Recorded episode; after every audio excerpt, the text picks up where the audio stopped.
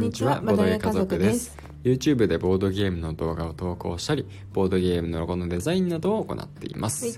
夫のあーくんと妻のまよかでお送りしていきます。よろしくお願いします。お願いします。この番組は夫婦でまったりとボードゲームについてお話をしていく番組です、今回は、うん。昨日喋れなかったもう一つのボードゲームについて、えープレイした感想をお話ししていこうと思います、はい。そのおとといねおととい。おとといか、うん。昨日じゃなかったかうん。毎日やってるとねうん。ないつ何話したのか分かんなくなります。そうだね。昨日レター返した。そうだった、うん。昨日レター返しちゃったね。うん。はい。というわけで今日お話ししていくのが、はい。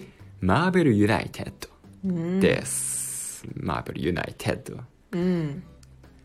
突っ込まなかったね。うんいやちょっとかっこよく言ってみたんだけど。はああそうかそうか。い。失礼しました。ということで、うん。えーっとマーベルをねうん題材にした協力ゲームなんですよね、協力ゲームなの？そうだよ。ああそうなんだ。うんうんうん。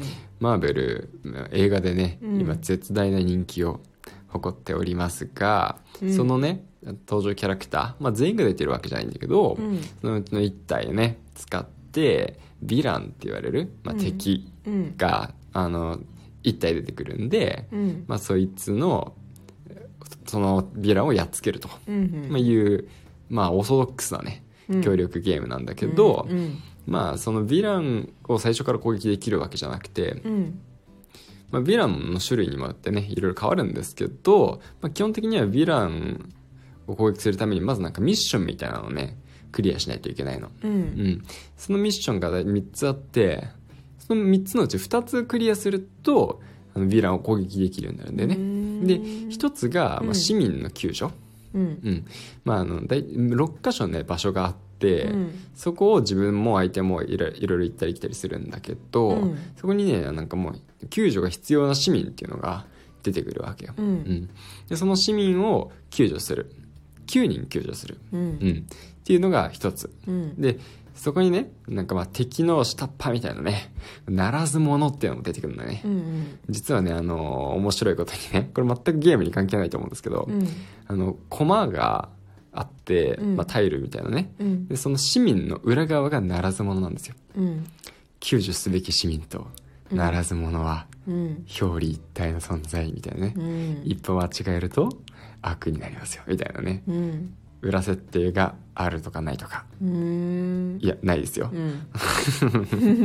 今今んとこ全部普通に聞いちゃってるから、うんうん、今日はじゃあ今日ちょっとじゃあツッコミを求めるのはやめておきますね。はい、というわけで、まあ、そのならず者たちも、うん。まあ、出てくるんで、うん。ならず者たちはね倒さないといけないんです。うん。まあね悪ですから。うん。でやっつけて、まあ、ならず者を9体うん。やっつける。うんうん。これが、まあ、2つ目のねえっ、とまあなんだっけな、まあ、クエストというかね。ミッション？ミッションだね。で3つ目がじそのね各6箇所の場所があるって言ったんですけど、うん。それぞれの場所になんかね課題みたいなのあの課題というかねそれぞれの場所なんて言ったらいいのかな。それぞれの場所で、な何かするんですよ。うん。なんかねみイベント？3つ？うん。星を貯めると、うん。なんかその場所の課題をクリアできるみたいな感じなんですよ。うん。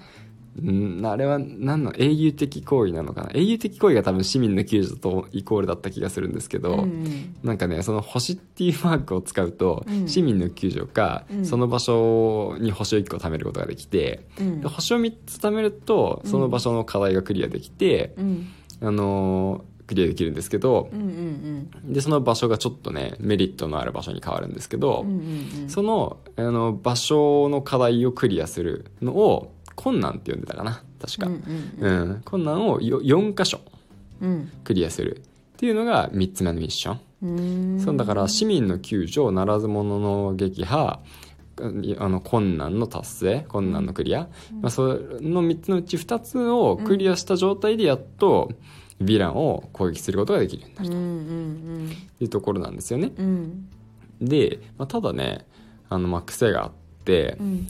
ヴィランもまあ手をこま抜いてるわけじゃなくて、うん。なんかね怒り出すというか 途中から本気出してくるんですね、うんううんん。最初はねこっちがまあヒーロー。まあがいて3回ヒーローが行動した後にうん。ヴィランが行動してくるんですよ。うんでもこっちがねミッション1つクリアすると、うん。なんか本気モードになって、うん。こっちが2回攻撃した行動したら、うん。ヴィランが1回行動するように加速してくるんですね。うん。行動が速くなっていく、うん。まあ、そうなるからちょっとねやばいやばいやばいってなるからね。う、ん。気をつけながら、まあ、どのタイミングでミッションを達成していくのか、うん。どのミッションをどのタイミングで達成していくのかっていうのも、まあ、状況を見ながら考えていく必要があるとうん。いう感じでしたね。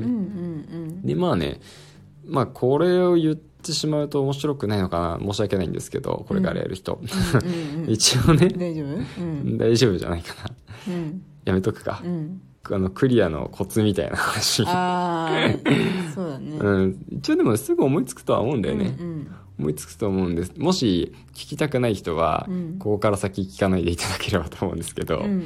あの、まあ、一応その時にね僕が思ったのは一気に2つの課題をほぼ同時にクリアすればいいのかなって、うん。そしたら怒りモード突入とてヴィランを攻撃し始めるようになるタイミングが全く一緒になるから、うん。でそれであの行こうっていう作戦でやってみました。うん。そしたらえよかった？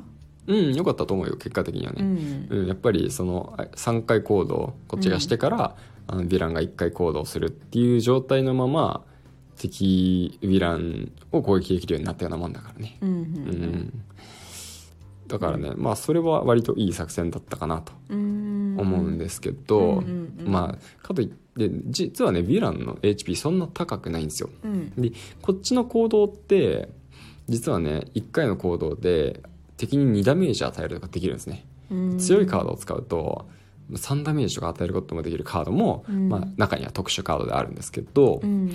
ヴィランの HP4 とかしかないんですようーん。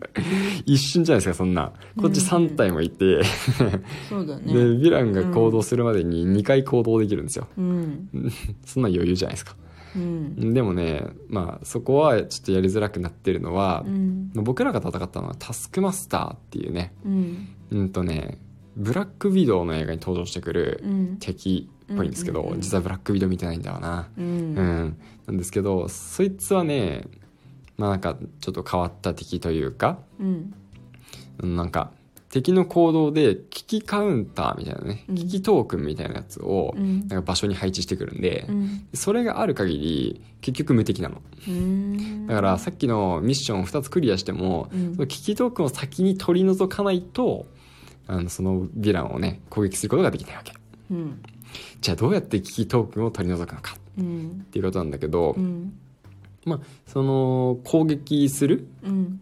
なんだろうなパワーを使うか、うん。まあもしくはあの市民を救助するためのパワーを使うかうん。みたいなのを使えば、まあ、普通に危機トークンはね外せるんですがうん。でも危機トークンを外すためにはもう一つ条件があって、うん。その場所になんかね敵敵じゃないいや。その場所にならず者やうん。市民救助すべき市民が一人もいないことうん。が条件になってるんですよ、うん。あれをするためにこれをしてこれをするためにあれをしてみたいな感じで、うん。結構回りくどいことをしてやっとヴィランにたどり着けるよみたいなでやっとたどり着いたと思ったらまたあーなんか危機トークンまた出てきたみたいな感じで、なかなか思い通りにさせてくれない、でああだこうだしてるうちに時間が経っていくって感じなんですけど、うん。でこのゲーム敗北条件が何かっていうと、うん。まあ、もちろん勝利条件はヴィランを倒すことですね。うん。敗北条件は自分のデッキが尽きるまたはうん。あのヴィランデッキが尽きることなんですよ。うん実はその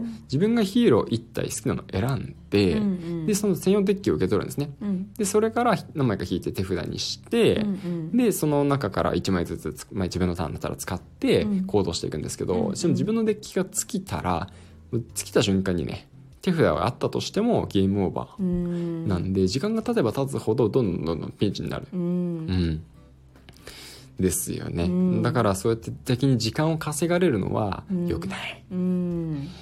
そういう時間稼ぎをしてくる嫌なキャラクターがうん。タスクマスターでした。うん。まあね最初ちょっとでもねルール間違えてやっちゃってたから、うん若干イージーモードでやってしまったからね、うんうん。だったんだけど、うん。まあ、それでやってもねなかなかまあギリギリクリアできたかなっていうぐらいうん。の時間だった、なるほどうねん。で難易度とかも調整できて、うん。難易度をね上げるとうん難しくなるから、うん。難易度もし1個か2個上げてたらもしかしたらクリアできてなかったかもしれない。うーん。うん。えー、難易度ってどうやって変わるの？最初から自分のデッキからね強いカードがぬあの消える。ああそういう感じか。強いカードが消えるってどういうことかというと、うん。そもそもデッキから12枚カードが消えるんだよ、うんうんうんだからタイムリミットも少なくなるし、だね。強い効果も使えなくなると、うん。だからね結構きついんだなそれが。うんなるほどね。そうそう。ちなみに僕何使ったかと言いますと、うん。アイアンマンですね。アイアンマンやっぱり好きなんですよね、おうん、ーキャプテンアメリカ派の方もいらっしゃると思うんですけど、うん。私はアイアンマン派です。そうだね。うん。私もまあその二択だったらね。うん、もしかしたらハルク派とかもいるかもしれないうん。マイティーソーやその派もいるかもしれうんでも二択。だったらキャプテンアメリカかうん。アイアンマンだったらん。アイアンマン派。どっちがリーダーかみたいなね。リーダー議論みたいな。まあ一応率いてるのはキャプテンアメリカだと思うけどね、うんうんうん。まあどっちが中心かっていうとね、うん。まあまあまあままあそこは。ねうん。また別の話ですね。そうだね。まあ別にこれと回とは別にマーベルについて語る回があってもいいかもしれない 好きねだもんね。そうそう僕たち二人とも好きだから、うんえーここんとこ最新作見れてないけどね。そうなんだよ映画ね館に行けなくなっちゃったからね。そうなんだよ。でもあの、エンドゲームの後のスパイダーマンの「ファーフロムホーム、うん。今やってるノーウェイホームじゃなくて、うん。ファーフロムホームまでは全部見てるんだよ。うん。映画はね。うん。だから、まあ、ドラマシリーズ見れてないんだけど全然、うん。ディズニープラス入ってないんで。うん。まあでもまたその後ちょっとねうん。ちょっとスパイダーマンノーウェイホームを見てうん。またちょっと。エターナルズ見てないよ。エターナルズも見たかったな、もう終わっちゃったよね。終わっちゃったね、うん。まあいつか見ましょう。はい。はい。というわけで、うん。今日はですねマーベルユナイテッドうん。お話ししました、はい。最後まで聞いてくださってありがとうございました。ありがとうございます。それではまたお会いしましょう。バイバイ。バイバイ